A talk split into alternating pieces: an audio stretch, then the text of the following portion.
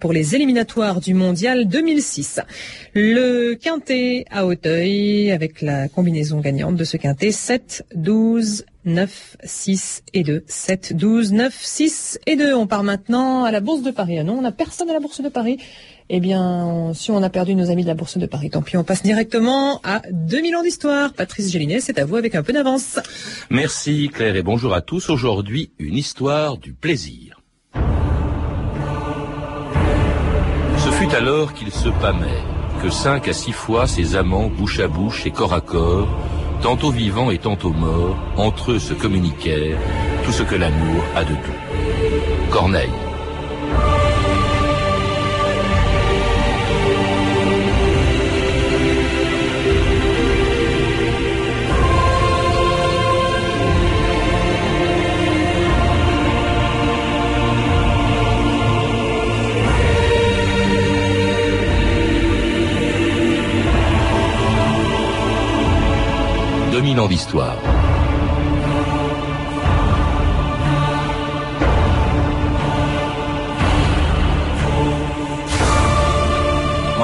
Inventant la pilule il y a 50 ans, le docteur Pincus ne savait peut-être pas lui-même la révolution qu'il allait déclencher. Pour la première fois dans l'histoire de l'humanité, en dissociant le plaisir sexuel et la procréation, ce médecin américain donnait aux femmes le pouvoir de contrôler leur fertilité et d'éprouver du plaisir sans crainte d'avoir à en assumer les risques. La pilule mettait fin du même coup à des siècles de désirs interdits, d'humiliation et de tabous qui interdisaient aux femmes d'éprouver du plaisir ailleurs que dans le mariage et pour autre chose que pour assurer la reproduction de l'espèce. Encore fallait-il que les hommes sachent satisfaire ce droit au plaisir que venait d'obtenir leur partenaire. Ferme les yeux Non. Est-ce pour les lèvres? Non. Transpire sous les bras? Non, non. Oh, merde, moi je raccroche. Je vois pas pourquoi je muserais le chibre. Ça, tu veux que je te dise, c'est un trou avec du poil autour et puis c'est tout. Rien qu'un boyau insensible. Allez, tu peux te remettre sur le dos, hein. fini la nique. Ras le bol. Excuse-nous, Marion, j'en ai pas très fleur bleue, mais. Tu prends jamais ton pied? Je sais pas. Ça me dérange pas. Elles font comment les autres filles? Elles vivent. Elles se débattent, elles font du bruit, elles remercient avec les yeux. Vous savez qu'à m'apprendre. Robert Muchamblé, bonjour. Bonjour. Alors, ce que Miu Miu n'a pas éprouvé dans les bras de Gérard Depardieu et Patrick Devers dans cet extrait des Valseuses, eh bien, vous venez d'y consacrer un livre, L'orgasme en Occident, qui vient d'être publié au Seuil, une histoire du plaisir que vous faites commencer au XVIe siècle, euh, mais quand même le plaisir qui existait, heureusement, bien avant, dans l'Antiquité, au Moyen Âge, où l'on était d'ailleurs assez curieusement dans ce domaine beaucoup plus tolérant que dans les siècles qui ont suivi. Tout à fait. On ne peut pas tout brasser, mais j'aurais bien aimé remonter jusqu'à l'époque euh, antique. Michel Foucault l'a fait dans son histoire de la sexualité. C'était un temps, euh, en tout cas, nettement plus libéré, entre guillemets, que celui auquel je fais commencer mon livre. Effectivement, les plaisirs, euh, et pas seulement les plaisirs hétérosexuels, les plaisirs homosexuels, euh, aussi bien en Grèce qu'à Rome, sont bien connus. Effectivement, on aurait pu marquer le début de la civilisation occidentale à ce moment-là. J'ai préféré sauter quelques siècles. Si vous commencez au XVIe, c'est donc c'est parce qu'à ce moment-là que les choses changent, Robert Muchamblé. Oui, c'est tout simplement qu'il y a une accélération de l'interdiction du plaisir, qui se précise dans le, à peu près dans la foulée aussi bien du catholicisme que du protestantisme. C'est-à-dire c'est une nouvelle conjoncture européenne des deux grandes religions concurrentes qui en arrive à un certain consensus sur ce point. Le plaisir, ce n'est pas exactement ce qui permet d'atteindre Dieu. Et, notamment, le, plaisir féminin est beaucoup plus condamné que celui des, des hommes. Vous citez un, vieux proverbe, je lâche mes coques, rangez vos poules. Autrement dit, l'homme disposait de droits euh, que la femme n'avait pas. Il y avait ce que vous appelez, Robert Chamblay, un double standard sexuel. Oui, on peut se demander. Oui, on peut se demander si le double standard n'a pas toujours existé, y compris depuis l'homme des cavernes. Mais en tout cas, on le voit très nettement euh, se développer aussi bien au XVIe siècle qu'au XIXe siècle puritain. Il n'a pas entièrement disparu de nos jours. On pourra revenir éventuellement là-dessus. C'est en réalité le fait que le plaisir est certainement l'objet d'un pacte sexuel entre l'homme et la femme et que ce pacte sexuel, par définition, est inégalitaire. C'est-à-dire que jusqu'à une époque très récente, il était essentiellement au bénéfice de l'homme. Mmh. Alors donc c'est la religion, nous y reviendrons, qui effectivement édicte les premiers tabous, les premiers interdits dans le domaine sexuel, euh, parce qu'elle n'aimait pas que l'on fasse passer le plaisir du corps avant le salut de l'âme. Maître, avez-vous jamais été amoureux? Amoureux? À maintes reprises. C'est vrai? Oui, bien sûr. Aristote, Ovid, Virgile, non, Thomas non, non, non, je voulais parler de... Non. N'es-tu pas en train de confondre l'amour avec le désir? Tu es amoureux. Et c'est mal? Pour un moine, ça pose quelques petits problèmes. Mais enfin, saint Thomas d'Aquin ne place-t-il pas l'amour au-dessus de toute vertu? Si. L'amour de Dieu, Azo. L'amour de Dieu. Et l'amour de la femme? De la femme. Thomas d'Aquin n'en était pas spécialiste. Mais les Écritures sont tout à fait claires. Et les proverbes nous mettent en garde. La femme s'empare de l'âme précieuse de l'homme. Tandis que l'Ecclésiaste nous dit Plus amère que la mort est la femme. Vous avez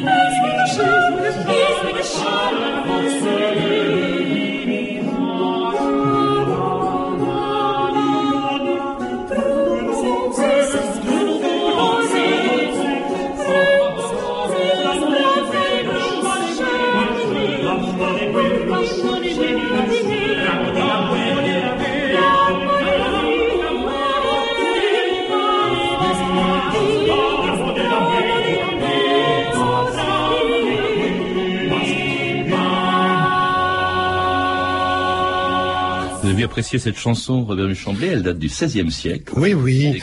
Oui. écrite par une femme euh, à l'époque de Rabelais. Ramenez-moi la cheminée, ramenez-la moi au débat. C'est quand même étonnant des propos comme cela à l'époque où vous le dites, la religion commence à, à réprimer les abus sexuels. Pas vraiment, parce que vous savez, pour un historien, il y a deux choses différentes. Il y a les normes, celles de l'Église sont traditionnelles, elles se, développent au XVIe siècle, puis il y a les réalités. Les gens ne suivent pas obligatoirement les prescriptions. On le voit bien aujourd'hui avec la morale sexuelle telle que l'Église catholique souhaite à nouveau l'imposer. Donc, en réalité, le XVIe siècle est encore une période très gaillarde c'est la période où les moines sont considérés comme libidineux. Hein. Rabelais, qui fut lui-même moine, en parle longuement.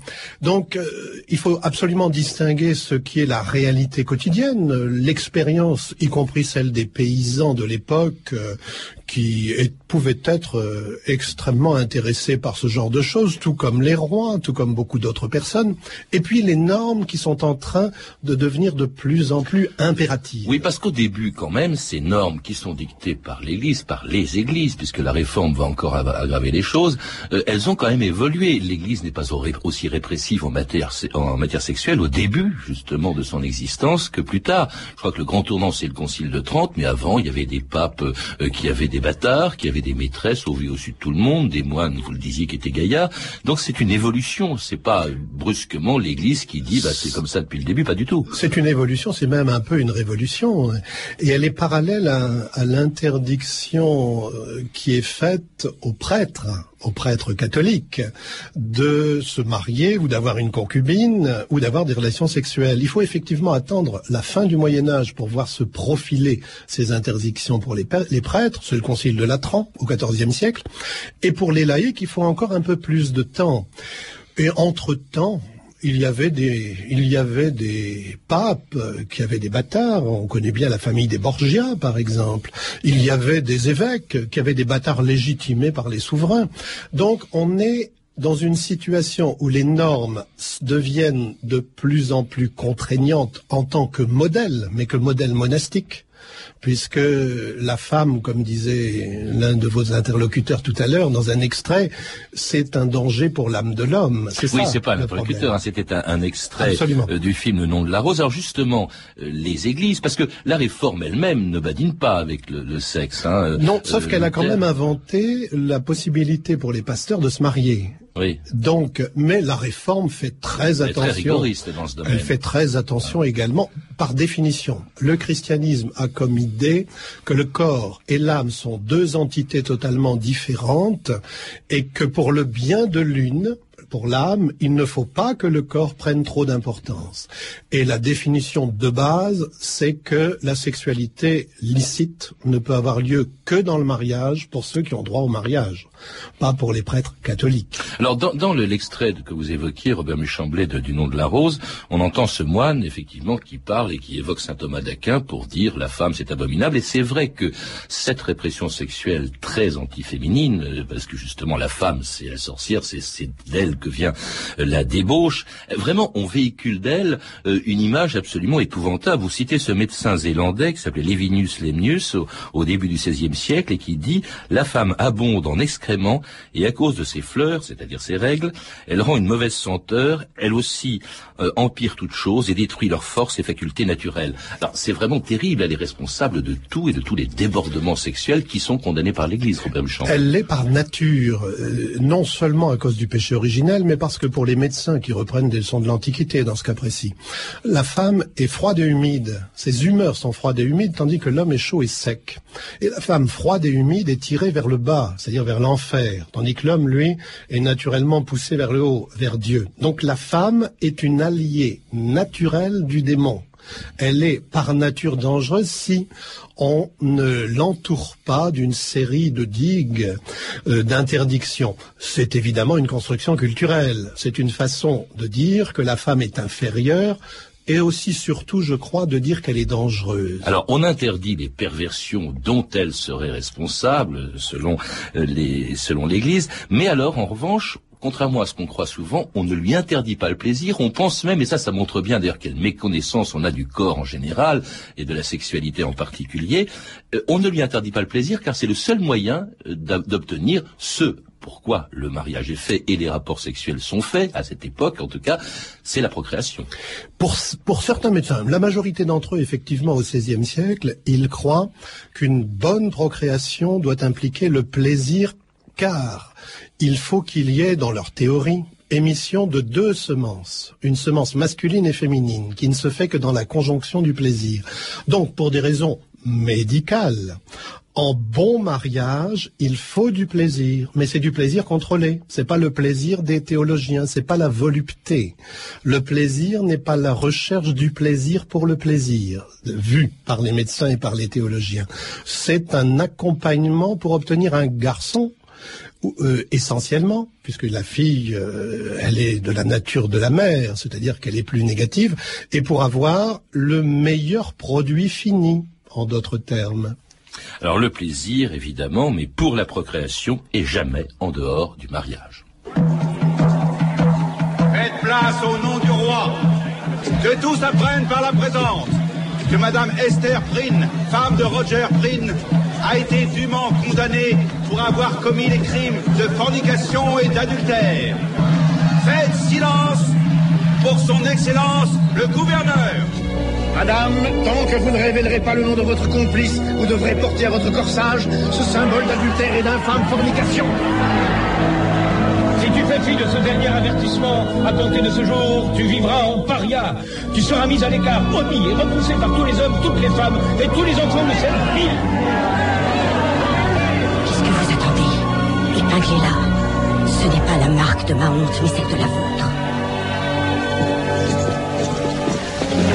Un extrait du beau film de Roland Joffé, euh, le, Les Amants du Nouveau Monde, qui se passe dans le Massachusetts, une colonie britannique, donc au XVIe siècle, où on ne badinait pas, on vient de l'entendre, avec l'adultère, euh, et où de façon générale on marquait au fer rouge, euh, ou avec une lettre, euh, je crois que c'est la lettre A, où Mhm. euh, les, les femmes qui avaient euh, commis l'adultère, on ne badinait pas d'ailleurs avec tout ce qui était, se faisait tous les plaisirs, toutes les perversions entre guillemets de l'époque, l'homosexualité par exemple. Oui, Euh, juste au passage, signaler que il n'y a pas que les puritains qui pratiquaient ça. Sous Henri IV à Paris, on pouvait exécuter pour bigamie ou pour adultère, dans certains cas. C'est-à-dire qu'il y avait véritablement une interdiction, peine de mort, en tout cas pour bigamie très fréquente.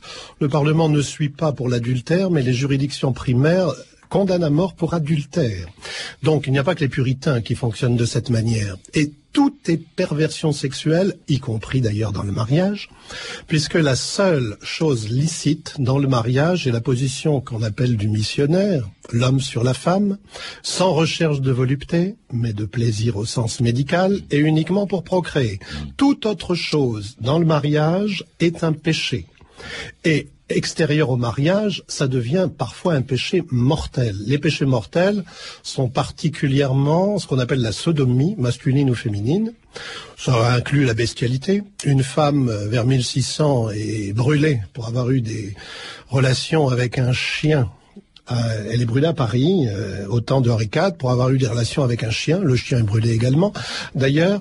Euh, et l'homosexualité, qu'on appelle la bougrerie ou la sodomie, est également passible du feu, puisqu'il s'agit de profaner le corps que Dieu a créé à son image. Et aussi, il y a le plaisir solitaire, il y a l'onanisme, vous le rappelez, Mhm. Robert Muchamblet, qui sera d'ailleurs interdit encore pendant très longtemps, euh, réprimé, réprouvé. Alors cette fois-ci, il y a une inégalité entre les hommes et les femmes, mais plutôt en faveur des femmes, car on tolère plus le saphisme que la masturbation masculine. Oui, parce que le, chez l'homme, c'était une croyance où il risquait une déperdition de sa substance, c'est-à-dire de Là sa encore, vie. c'est la procréation qui était en cause. de sa vie. Il Ah risque, il risque de mourir en, en, en pratiquant ça. Et en plus, c'est le péché d'onanisme, Mmh. c'est-à-dire ne pas utiliser la semence pour l'objectif que Dieu lui a assigné. Et c'est plus grave, effectivement, chez l'homme. Alors là, là, il y a quand même de plus en plus de tolérance au fur et à mesure que le temps passe, évidemment, au siècle, au début du règne de Louis XIV, sous la Régence, au siècle des Lumières, sous, sous Louis XV, on, on voit se, se développer, apparaître d'abord une- sous le, sous le biais de la littérature, euh, et d'une littérature carrément pornographique. Même d'ailleurs, Corneille, on l'a entendu en début d'émission, euh, se met à écrire des, des, des, des choses gaillardes. Euh, Il y a un livre qui a un énorme succès, qui s'appelle, euh, qui s'appelle, que vous appelez l'école des filles. L'école des filles. Euh, il y a et puis il y a toute une série d'écrits libertins avec de, de grandes signatures euh, qui, qui s'y mettent. euh, Théophile de Viau, etc. Ouais, ouais, ça, ça, il y en a, il y en a énormément. Vous les citez tous. Vous en avez lu. D'ailleurs, c'est beau. Dans votre livre, il y a énormément de, de, de citations de ce genre. Euh, et puis alors, ça va avec Daniel Defoe, euh, euh, Sade, bien entendu, mais il y a aussi Mirabeau. Enfin bref, Diderot, euh, qui écrivent. À quoi correspond cette espèce de développement, cette multiplication des écrits gaillards, pour ne pas dire pornographiques? Je vais être très simple. À mon avis, c'est tout simplement une réaction contre la chape morale qui se fait de plus en plus pesante. Les interdits ont comme conséquence, je ne suis pas tout à fait Foucault sur ce, sur, sur ce point, ont comme conséquence indirecte de donner envie à certains de transgresser des normes qui sont de plus en plus épouvantables et qui quelquefois sont des normes qui menacent la vie de la personne en question. Quand on écrit un livre dit pornographique, on appelle ça un livre érotique à l'époque, on peut risquer la mort au XVIIe siècle. Et je pense que c'est la raison pour laquelle il y a eu une très grande multiplication. C'est une littérature sous le manteau. C'est une littérature secrète. C'est un petit peu, euh, en somme, euh, l'inframonde de l'époque qui résiste à une série de chapes morales et politiques qui s'abattent sur, sur la société. mais qui est de moins en moins lourde avec le développement au siècle des Lumières Absolument. d'une libération des mœurs et des esprits à laquelle le 19e siècle va mettre un terme dans la France de Napoléon III, scandalisée par la Madame Bovary de Gustave Flaubert, ou l'Angleterre de la reine Victoria qui condamne Oscar Wilde à deux ans de travaux forcés pour homosexualité en 1895. Oscar Wilde, the crime of which you have been convicted is so bad Oscar Wilde, le crime dont vous avez été reconnu coupable est si détestable que je dois prononcer la sentence la plus sévère que la loi autorise. La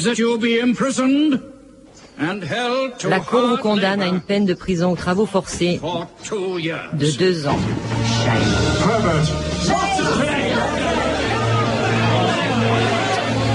Crime détestable d'Oscar Wilde, c'est évidemment son homosexualité. Robert Méchamblé, à vous lire euh, cette période que vous appelez victorienne, qui concerne aussi bien la France que euh, l'Angleterre de la reine Victoria, le 19e siècle en général, qui se prolonge même, dites-vous, jusqu'au la première moitié du, du 20e siècle, c'est sans doute la plus répressive dans l'histoire de la sexualité.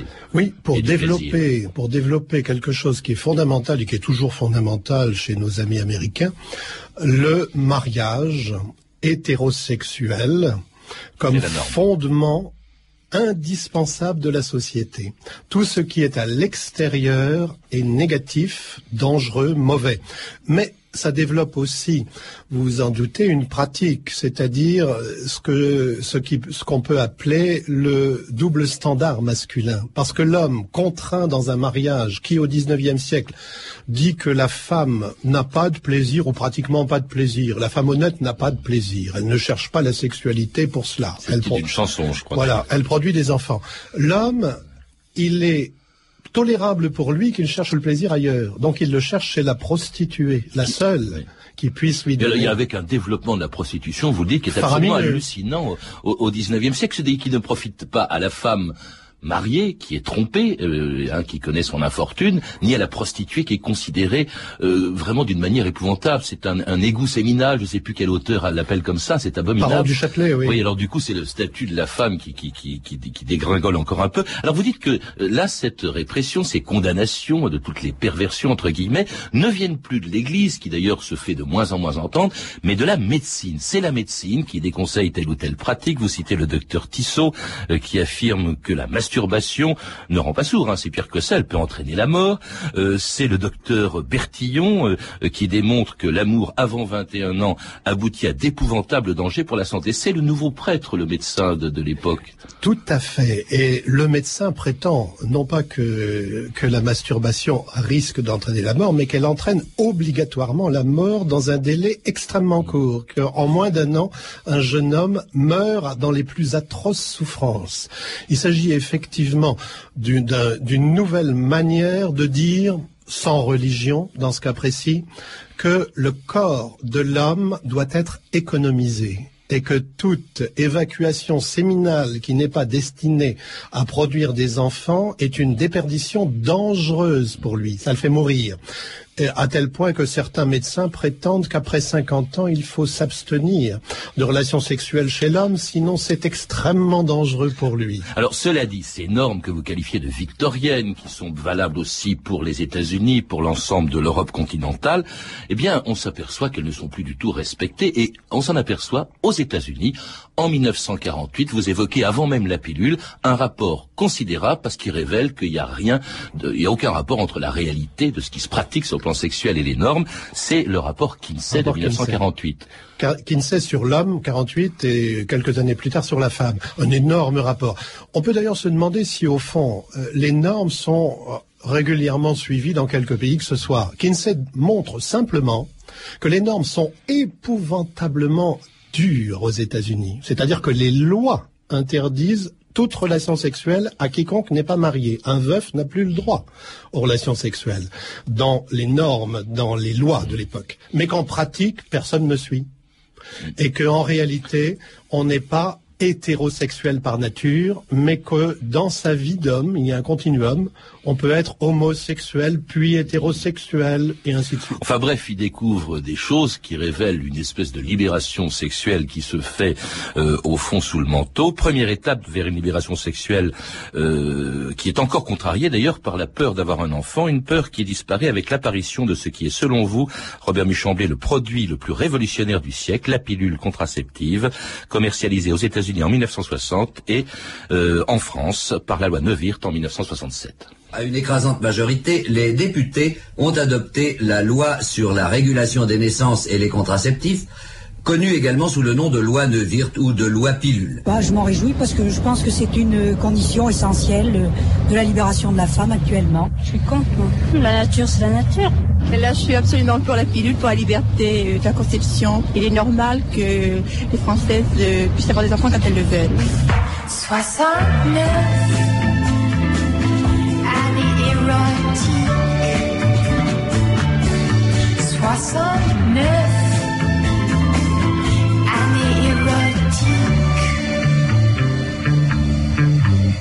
Alors dans l'histoire du plaisir, dans votre histoire du plaisir, Robert Méchamblé, c'est évidemment le grand tournant, 1960 aux États-Unis, 67 euh, en France, la pilule. Plus rien n'est comme avant. Plus rien. Avant dans le rapport entre les hommes et les femmes. La disjonction possible entre le plaisir d'un côté, l'orgasme, et la procréation, c'est-à-dire deux choses qui avaient toujours été directement liées dans l'esprit masculin, ce qui était un moyen, dans tous les cas, de tenir les femmes sous tutelle, puisque le plaisir était par obligation dangereux avant cela. C'est la première fois depuis probablement euh, notre époque préhistorique où quelque chose a fondamentalement changé par rapport à cette loi entre guillemets, dictée par les hommes. Première étape vers euh, la disparition d'autres tabous, euh, comme je pense à l'homosexualité, bien sûr, le mariage gay, la façon dont elle est considérée. Et pourtant, est-ce que ces révolutions sexuelles sont réversibles, Robert Muchamblé? Parce qu'après tout, on voit bien qu'aux États-Unis, où est née la pilule, où a été inventée la pilule, eh bien, on, on observe un retour à l'ordre moral qui n'apparaît pas encore en France ou en Angleterre. Il y a deux manières de vous répondre. L'une euh, à laquelle je ne tiens pas trop, qui est oui, ça peut être réversible puisqu'on le voit aux États-Unis et que la barbarie est toujours à nos portes. C'est-à-dire qu'on peut avoir effectivement des retours en arrière. La deuxième, euh, plus optimiste, est de penser que les relations hommes-femmes ont fondamentalement changé et que désormais l'aspect de liberté qui a été créé non seulement par la pilule, mais par le fait que le jeu de domino a tout balayé et a créé une liberté féminine extraordinaire, avortement, etc., euh, peut laisser l'impression que on n'aura plus jamais des phénomènes du type de ceux qu'on a vécu pendant 500 ans. Merci Robert Méchamblé. Je rappelle donc que vous êtes l'auteur d'un livre, L'orgasme et l'Occident, une histoire du plaisir heresia, du XVIe siècle à nos jours et qui vient d'être publié aux éditions du Seuil. À lire également sur le sujet euh, quand il paraîtra d'ailleurs, le dictionnaire de la pornographie qui va paraître au PUF en novembre. Vous avez pu entendre des extraits des Valseuses de Bernard euh, Blier euh, en DVD chez Pionnier, Le nom de la rose de Jean-Jacques Hano avec Sean Connery disponible en DVD chez Warner Home Video, Les Amants du Nouveau Monde de Roland Joffé avec Demi Moore disponible en vidéo chez UGC, enfin Wild de Brian Gilbert avec Stephen Fry dans le rôle d'Oscar Wilde en DVD chez Universal Records. Ces références sont disponibles par téléphone au 32 30, 34 centimes d'euros la minute, tous sur notre site franceinter.com. C'était 2000 ans d'histoire. Merci à tous ceux qui m'ont aidé à faire cette émission. Clotilde Thomas, Jessica, Jessica Fouché, Camille Poux et Claire Tesser et à la réalisatrice, bien sûr, Anne Kobilac. Demain et après-demain, euh, nous rappellerons